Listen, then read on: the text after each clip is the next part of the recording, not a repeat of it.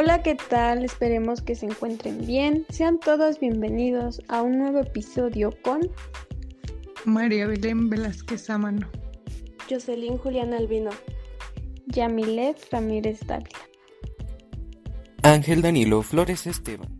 Nosotros pertenecemos al primer grado, grupo 3 de la Escuela Preparatoria Oficial número 303, ubicada en Isclehuaca. El día de hoy estaremos hablando sobre un tema que desde nuestro punto de vista nos pareció demasiado interesante, y este es las proteínas como macromolécula. El principal objetivo de abordar este tema es que las personas logren profundizar sus conocimientos que tienen acerca de las proteínas, el cómo funcionan, las ventajas y desventajas que éstas tienen en nuestro cuerpo. ¿Ustedes saben qué son las macromoléculas naturales? Bueno, pues por si no lo saben, las macromoléculas naturales son conocidas así porque son moléculas cuya masa molecular es superior a las 10.000 UMA y son clasificadas en carbohidratos, proteínas y lípidos, los cuales poseen una adecuada masa molecular. En este caso, les estaremos hablando más sobre las proteínas. Entonces, ¿qué son las proteínas? Pues las proteínas son el componente principal de las células, la musculatura, entre otros tejidos, y se les denomina como los elementos básicos de la vida. Las proteínas forman parte de las células, tejidos y órganos de nuestro cuerpo, como por ejemplo la masa muscular. Por otra parte, tenemos que las proteínas cuentan con una estructura muy compleja, la cual está formada por aminoácidos, unidades más pequeñas que se unen entre sí mediante un enlace químico, conocidos como enlaces peptídicos. Un dato interesante es que todas las proteínas están compuestas por carbono, hidrógeno, oxígeno, entre otros elementos.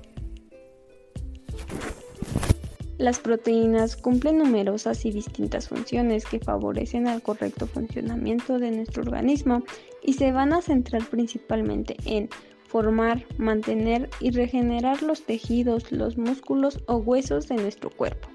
Las principales funciones que cumplen las proteínas son producir masa muscular, las proteínas son las encargadas de dar energía a nuestros músculos y las encargadas de mantener la masa muscular en forma óptima. Equilibrar las hormonas. Las proteínas contribuyen a la formación de hormonas que cumplen diversas funciones en el organismo. Generar anticuerpos. Si no se consumen proteínas pueden llegar a afectar al sistema inmunológico ya que las proteínas ayudan a generar anticuerpos. Formación de colágeno. Las proteínas ayudan a formar una sustancia que permite tener una piel saludable. Transporte de oxígeno. Las proteínas contribuyen a la formación de glóbulos rojos, los encargados de llevar el oxígeno a la sangre. Formación de adrenalina y acetilcanio. Estos neurotransmisores se encargan de transmitir impulsos nerviosos y se forman gracias a la proteína, por lo que son necesarios para el buen funcionamiento del sistema nervioso. Curación de heridas. Las proteínas ayudan a la regeneración de los tejidos, por lo que son importantes a la hora de cerrar las heridas. El aporte de energía. Las proteínas son una fuente de energía para el organismo. Reguladoras. Las hormonas proteicas nos ayudan a mantener la enetoasis en el cuerpo. La estructural. Muchas proteínas determinan la forma o el soporte en las células y tejidos los defensivos. Son los encargados de defender al organismo. Los receptores eh, llevan a cabo la función de recibir señales para producir la contracción muscular. Como último tenemos la función de reservas y almacenamiento. Son materia prima como fuente de carbono y energía química en diferentes organismos. Las clasificaciones. Estas se pueden aplicar en distintos criterios para clasificar a los no existentes en un sistema universal de clasificación. Las clasificaciones que se sitúan con una frecuencia son según su forma. Están las fibrosas, que representan las cadenas poliptéticas largas y una estructura secundaria. También están las globulares que se caracterizan por doblar sus cadenas en una forma esférica apretada o compactada, dejando grupos hidrófobos hacia dentro de la proteína. Y también están las mixtas que poseen una parte fibrilar eh, comúnmente en el centro de la proteína y otra parte globular que está en sus extremos. También se clasifica por su composición. En esta están eh, los simples y los holoproteicos. Eh, estos contienen cadenas poliptéricos y un grupo plastogénico. También se encuentran los conjugados y las heteroproteínas. Eh, en una sección están las nucleoproteínas, su grupo postreítico son los ácidos nucleicos. Mm, también de igual manera se encuentran las liproteínas. Eh, su grupo postreítico son los fosfolípidos y en este se encuentra colesterol y triglicéridos. La cantidad de proteínas que debemos consumir depende de nuestra edad, peso y actividad física. Los nutrólogos recomiendan consumir de 2 a 3 veces al día alimentos ricos en proteínas o calcular 0,8 grados de proteínas cada kilogramo del peso total. Las proteínas tienen múltiples ventajas en nuestra salud.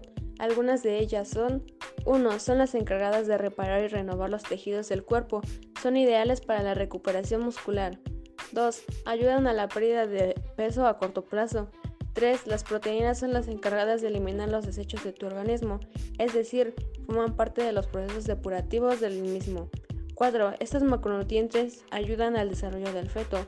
5. Son los encargados de crear hormonas, enzimas, anticuerpos, así como otras barreras frente a agentes extraños. 6. Las proteínas son muy beneficiosas para personas que padecen de anemia e hipertensión.